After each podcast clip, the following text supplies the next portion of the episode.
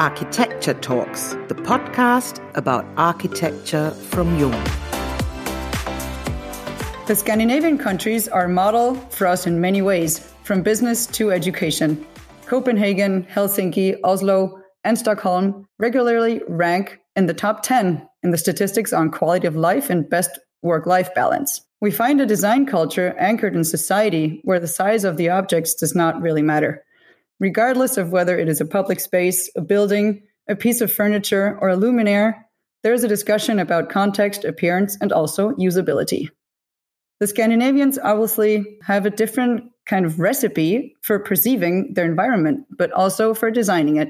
In today's podcast episode, we talk about where that actually comes from with our guest Julian Weyer from CF Møller and are very excited to learn more about their ingredients. We are Katrina and Nicole from Jung. Yeah, hello. Julian, you were born in Berlin. You live in Denmark since a long time and you're a partner of CF Møller since 2007. But you also worked there for over 25 years. So the studio has around 300 employees by now.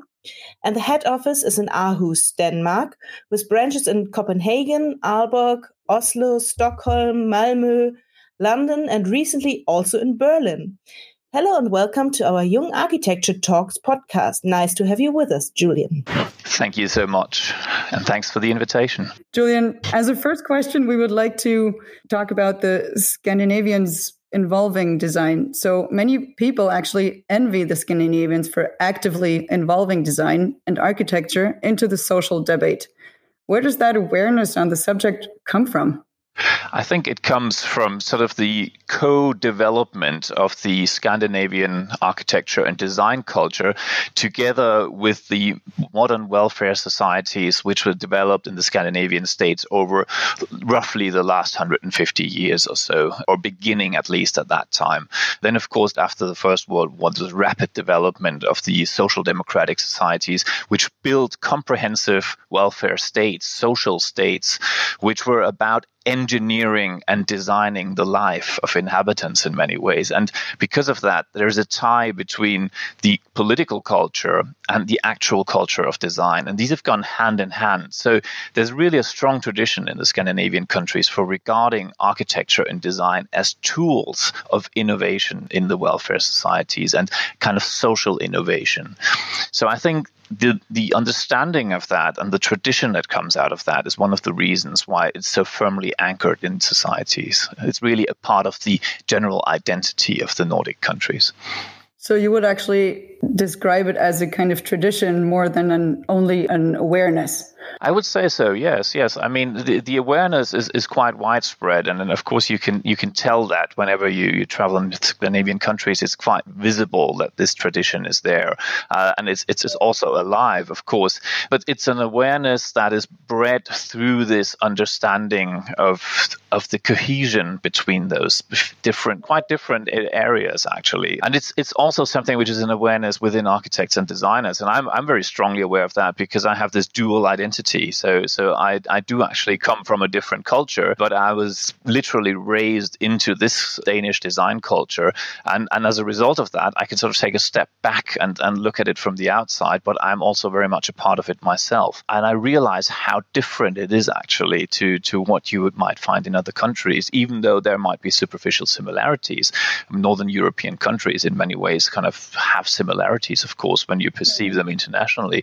But when you look closer, there are actually actually also some quite interesting differences. And this whole idea of what design and, and architecture mean in, as a tool in society is one of the areas that I found to be very, very different. And I've, I've worked with this in, in, in many countries throughout Northern Europe, including Germany and the UK.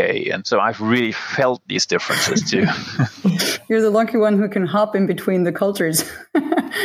yes, it's, it's actually quite useful also because it allows me to question, of course, sort of the, what we come from. Because I mean, Danes can also be very annoying. Let's face it. Uh, so, so because you can sort of you can confuse the culture that you're from with the rest of the world, and it's also good to actually have an understanding of where that ends and and where the differences come into play. And we can tend to be a, a little bit condescending, maybe, because we feel so strongly that we have invented this, and so you have to scale no. back. Yeah, yeah, yeah proud too, yes, but you, ha- you have to take it back a notch and yeah, enter the conversation and also understand where the people are coming from. Yeah. Do you have both citizenships, actually? I'm not actually right now, but uh, I'm applying for that. You're working on it. yeah, it's only recently actually been possible to, to achieve a dual citizenship. So yeah, yeah, that's right. And do you think does the availability of material and possibilities of mass production plays a role as a countermodel to an elitist design claim of an intellectual upper class? Well, that's the interesting thing when you look at when you talk about design culture as elitist. That is a view which is not really true or applicable for the Scandinavian countries per se. And one of the things which is extremely striking if you come to people's homes in Denmark, I mean, to a level which is quite extreme, you will find what is elsewhere perceived as elitist design pieces in literally every home in Denmark. To see your Arne Jacobsen chairs or your Poul Henningsen lamps, you don't actually have to go to a penthouse apartment in Copenhagen. You can go to a farmhouse in West Jutland and you'll find literally the same culture embedded there. Uh, there's a very strong element of homogeneity and almost equality in that, which are some quite big values in the Danish society. So that's also a driver. But but really what it shows is that what is elsewhere perceived perceived as highly elitist is quite the vernacular in Denmark, and uh, I think that's an extremely interesting thing. So, so it, our perception of what everyday is is what other people would see as avant-garde. I always enjoy looking at house windows or into house windows a lot more than the shopping windows, actually. Indeed, yeah. it's just so wonderful and detailed. Yeah. Yes. Do you think that the interdisciplinary education and focus on architecture and design studies is the reason for this different way of thinking? It's you can't say per se that it's the reason because it's a relatively new thing to have that kind of focus on co-educating that. It's something that has come to the foreground in the latter years because there's been you might say quite a revival of of the importance of this design culture with the whole sustainability agenda. So of course you had the golden age of of, of 50s Danish design, which in a way is both a fantastic legacy, but it's also a bit of a burden for any aspiring mm-hmm. designer in Denmark because you'll always be measured against that. But what happened with the sustainability agenda, which has really come to the forefront, is that it kind of reinvented a lot of these themes and at the same time it introduced new elements. So there's a lot of innovation being going into that. So so I think the Danish design and architecture sector has seen sort of a second golden age in in the opportunity to engage with new problems on a global scale. And together with that came this focus on actually taking a step earlier in and saying, well, actually, it's this is something that we already have to discuss at primary school level. You really have to already start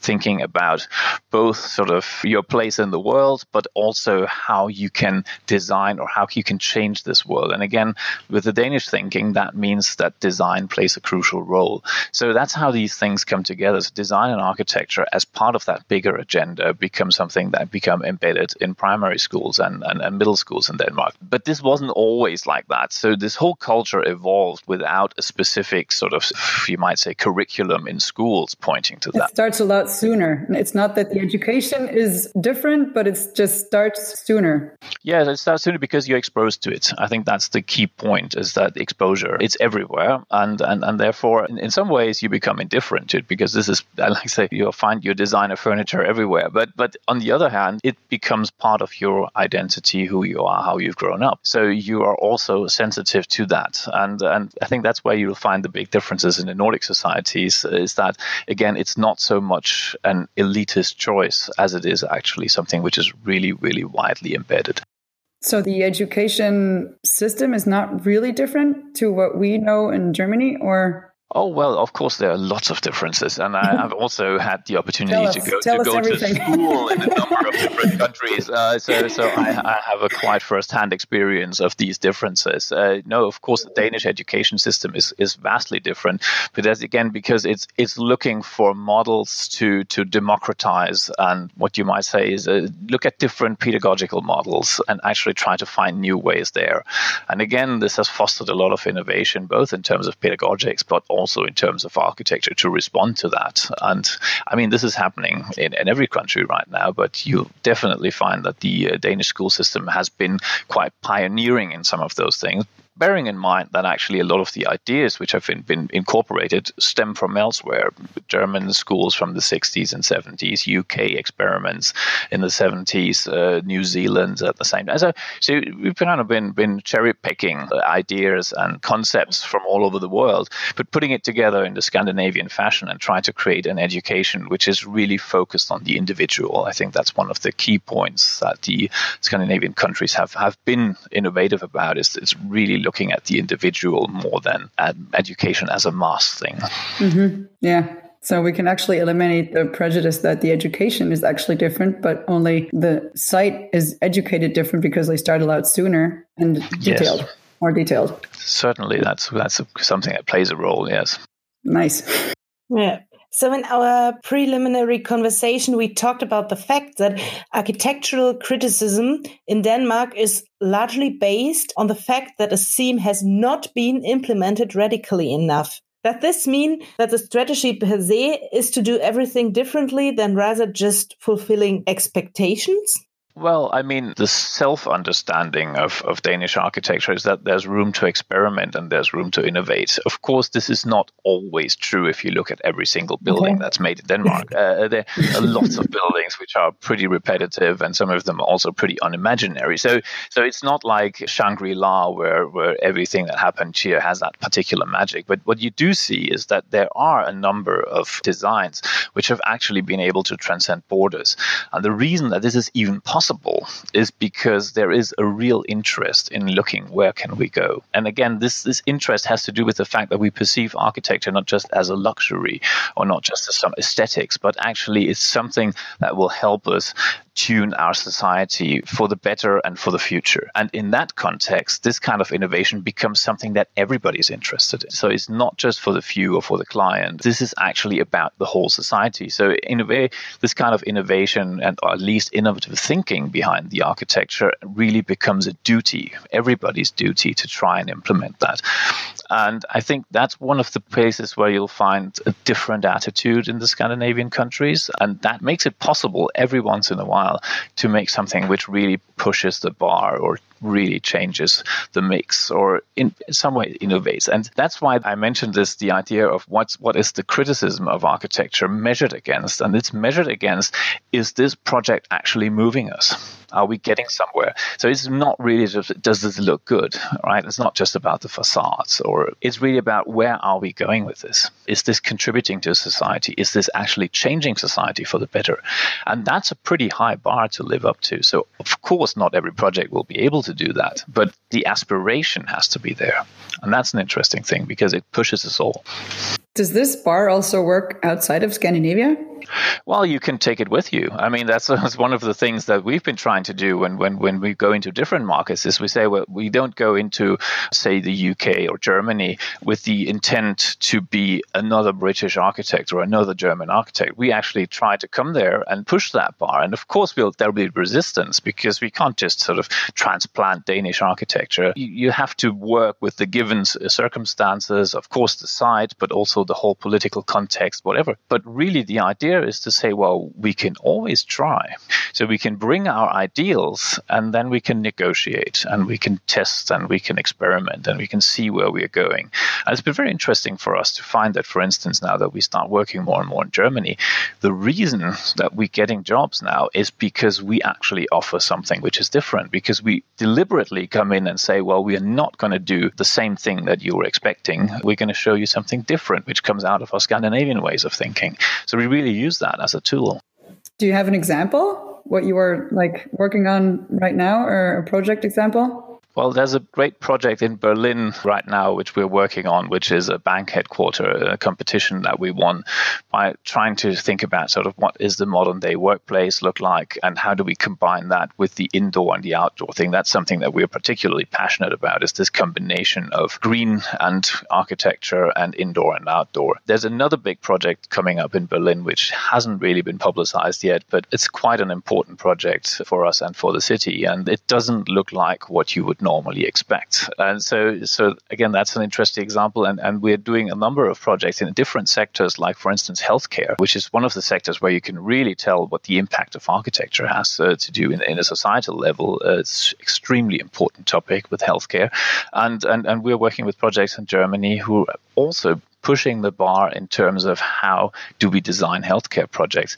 Not because we can challenge the way the healthcare sector operates in Germany. No, but that's that's a different story. We of course have to abide by their mode of operation, but we can actually enhance the quality and we can enhance the experience of both the staff and the patients by adding the element of green and the integration with landscape and a really strong focus on daylight, which is something that we're obsessed with in the Nordic countries, as you may have have noticed, and and and we see that as both an architectural quality, but in the end, it also becomes a tool, for instance, in securing future flexibility and usability of our buildings.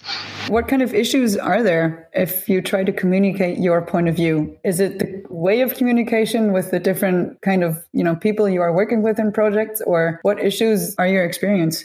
It's different for every single project, really. I mean, if you do competitions, uh, typically your project will have to speak for itself. So your idea will have to be quite clear, but you need to communicate it in such a way that it really makes sense to to other people looking at it and not just yourself. And I think that's that's one of the big challenges. I think we are we are in a fairly good position in the way that in the Scandinavian countries we are forever competing against really, really good colleagues here. I mean, you all know the big names from Scandinavia, and we're competing for every single job in Denmark, in Sweden, in Norway. So, so in that way, that keeps us sharp. Uh, so, so we are quite attuned to how to work with that. But it's clear when once you then go outside of your little Scandinavian bubble and you start to to communicate to people in other countries, you also have to consider their viewpoint. So it doesn't always work if you sort of just bring on your usual. It, you have to sort of try and understand where they come from and then be able to meet their demands and, mm-hmm. and, uh, kind of translate. address yeah. yes and address their concerns as well i mean a lot of people come to denmark and scandinavia and look at projects and say well this is great but it would never work at home and you have to address that concern of course why wouldn't it work well maybe actually you're right maybe we only have to change a little bit and then it could work but it probably couldn't work if you just transplanted the same building yeah, and probably you have to work with a lot of different ways of communication. Not only language is yeah. the thing you can work with; it's also the visualizations, yeah, absolutely, etc and also where you place the emphasis. I mean, one of the things that we've tried to emphasize is, is how these buildings contribute to the daily life and and how can we actually make a, a literally more pleasant environments for, for instance, employees or, or patients or whatever we're, we're dealing with or school children. I mean, they're trying to focus on where, where do we contribute something there and, and what does this change? And again, we, we see that tradition is different in all different countries. So some places you find an extreme focus on aesthetics and and, and, and the way we would communicate would be much less about the aesthetics and much more about what does it do. Exactly. In some cases that can be a fantastic, uh, but you have to get into the right context. And one of the things that I've noticed is that some countries are also reaching a point where they're ready for something new. And I think this is the case for Germany now. I mean, Germany has long had an architectural tradition which was very formal. And yeah. I think we have reached a point. yes, and I'm, I'm being very diplomatic when I say formal. so, uh, but, but emphasizing that actually that right now there is the window and opportunity for something new. I mean, we certainly felt that when we turned our focus more to, to Germany, is that we realized that there is a really strong interest in something else, something that we could bring to the table, and others. There are many other Danish architects working in, in, in Germany at the moment. And I really feel that this time it's, it's not just like such a phase. I think this is because there is an understanding now that the, these traditional models have kind of reached as far as they can go, and there's a need to test something different. And that is, of course, where typically, can, that's very interesting, but it, very often your view will change or, or your gaze will go to Scandinavia because it seems that we have been open to experimenting with these questions a little earlier than so yeah. many others. And I, can't, I cannot even say, I mean, I've tried to see how they relate to society and why is this happening here, but I can't really say why we should have done that earlier than everybody else. It's not that we're that much. It's not that we're smarter or anything. It's that for some reason, a lot of these experiments have already been made here. And therefore, it, it's always extremely interesting for to, to look to Scandinavia and, and find that inspiration. And of course, for people like us, that's fantastic. So we become the benchmark of, of how to do things. yeah, and even starting so soon, thinking about things, you even say you have you have you should have started earlier. so even earlier, already start. Of course, that's a challenge. Does that in Germany also like? Is it maybe related to the change of generations? I would very much think so. Yes, I think there is a, is a massive change underway. I mean, and, and this coming generation is influenced by so many things. I mean, it's obvious to say that yes, the internet obviously influenced the generation, but with the internet also came language skills and a lot of other things which are opening up possibilities which just really weren't there before. And that is one. Uh, I mean, you can say that that's a, a, always been a real difference between Germany and Denmark in that way, or for for many years, is that Denmark has always had that understanding that it was impossible to enclose yourself into Denmark because it's it's too small, it's too small a language area, it's too small a mercantile area. You have to look outward. So for for Danes, there's never been any question that you have to look outward and you have to you have to be able to communicate with the world. And of course, for, for larger countries like Germany or France or UK, uh, for a longer time, it's been possible. I mean, I wouldn't I wouldn't say the UK is inward looking, but it is possible for countries like that to to sort of be more introvert. And then and I think what we're seeing now is a generation which is also changing that. And I think that's super important because with that, you take a lot of steps really fast, actually. Yeah. so let's come back to the topic design. Yes.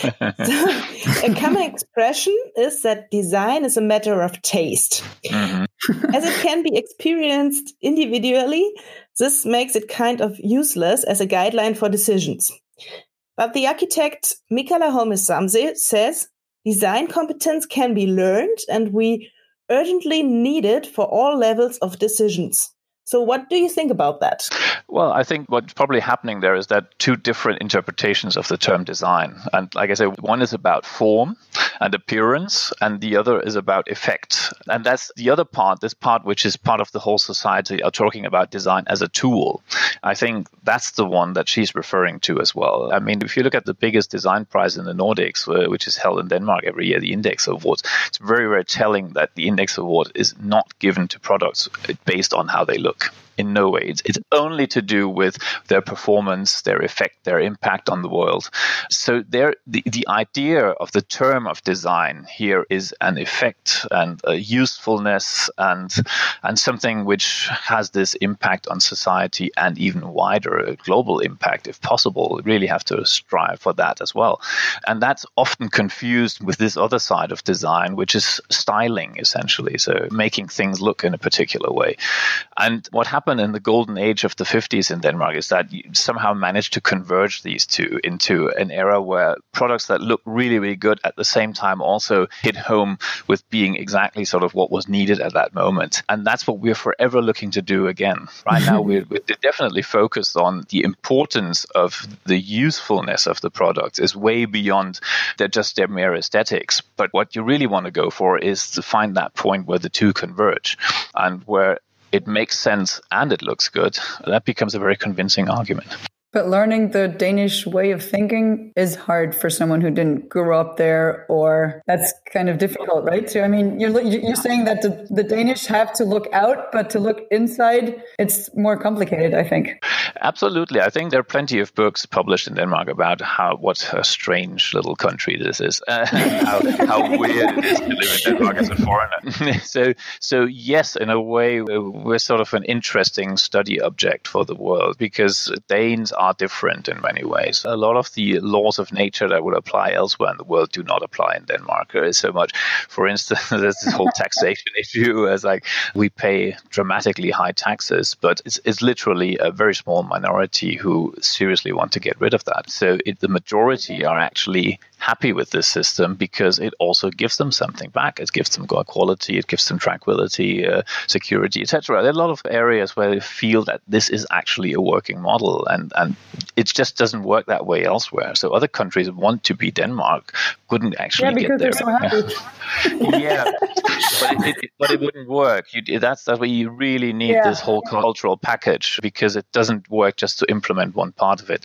And so in that way, you can say yes, it's very hard to understand the Danes, it's hard to become a Dane, etc. But on the other hand, I think when you look at what's going on in Denmark, it's not really that complicated. Of course, the, the culture is quite specific, but when you look at why is it working, why is it attractive, why does it produce attractive architecture or interesting designs, so it's actually quite transparent what's going on. So this is not a black box which just uh, pumps out yeah, styles and designs. This is actually an open discussion about where do we want to go as a society, how do we reach our goals, and how do we weaponize, that would be the wrong word, but how do we em- employ all these, uh, these, these possibilities that we have whenever we invest in our society.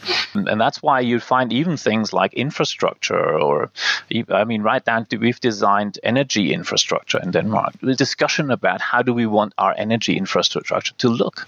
I mean, we're going to be, we will be living with this. So how do we want it to look? And these are the kinds of discussions that you don't find in many other countries. But that's because we realize that every time we invest in our society, there's the opportunity to also change it a little bit to the better. And this is this perception of design, which is which is really strong here. And that's the idea of bringing the design on the curriculum of primary and middle schools is also to strengthen that awareness, not about sort of building the perfect home. Yeah. You mentioned that there are some books existing in Denmark about Danish design and the way of thinking. And also, a new book will be published by C.F. Møller in October this year. That's right. Yes. Yes. and the title is Welfare Architecture for All. What is it about, Julian?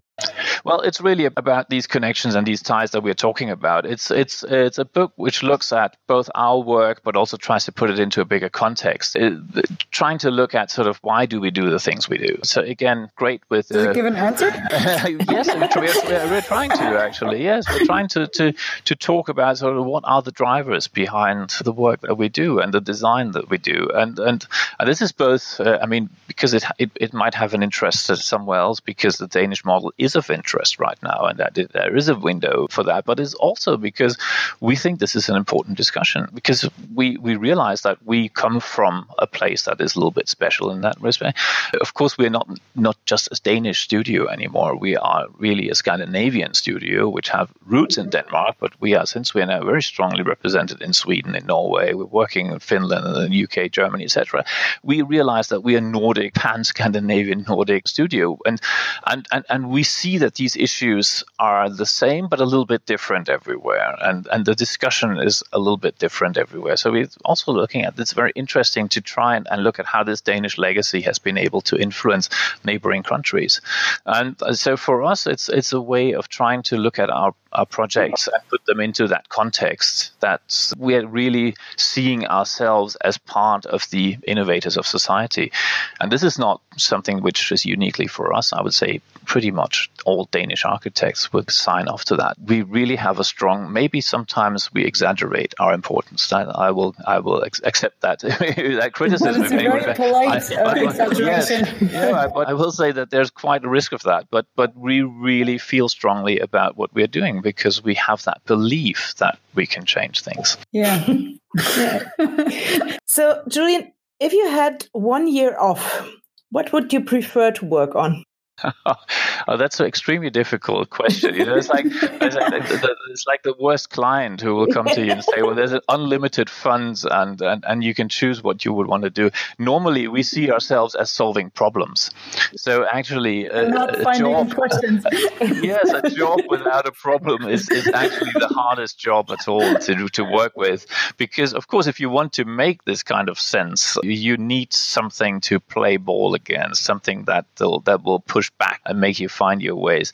So what would I do with unlimited time? Well, or not not unlimited, but a good deal of time to work with. Well, I think one of the things we could do is we could try and look at a specific problem which we repeatedly see sort of being overlooked or being uh, down prioritized in the processes and say, well, maybe we need to spend some time on working on that out of the context of, say, a bigger project or something, and and, and then try and see if we can push the agenda just a little bit on one of those things, which doesn't always really get related. And now I know what your next question will be. So what what can you might give it a that? What, what might that problem be?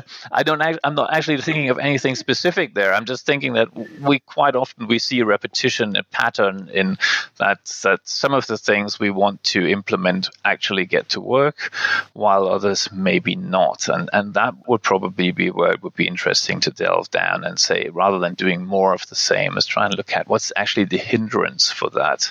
But a specific example, that's, uh, that's quite a different uh, problem actually. Uh, I have to think about that. Maybe we'll get back to it at some point. And in that year, if you could choose to have lunch with anyone you like to, who would that be? Well, I think we will definitely be talking about looking outside the world of architecture because I think one of the key important elements for us is that we get input. And maybe that that's actually one of the problems which I think we have is that it's hard for us to get the right input. I mean, of course, if we have a client for a specific job, we can engage with the client, we can engage with users, maybe. All that is fantastically important and great, and it's an integral part of any project. But wider input, really research. I think that's one of the areas where there's a, still an untapped potential. We are all working with it in some degree or other, but it's it's just not enough at this point. I would say there's there's so much more that needs to be done because there are areas which are unexplored and there are areas which are maybe misunderstood.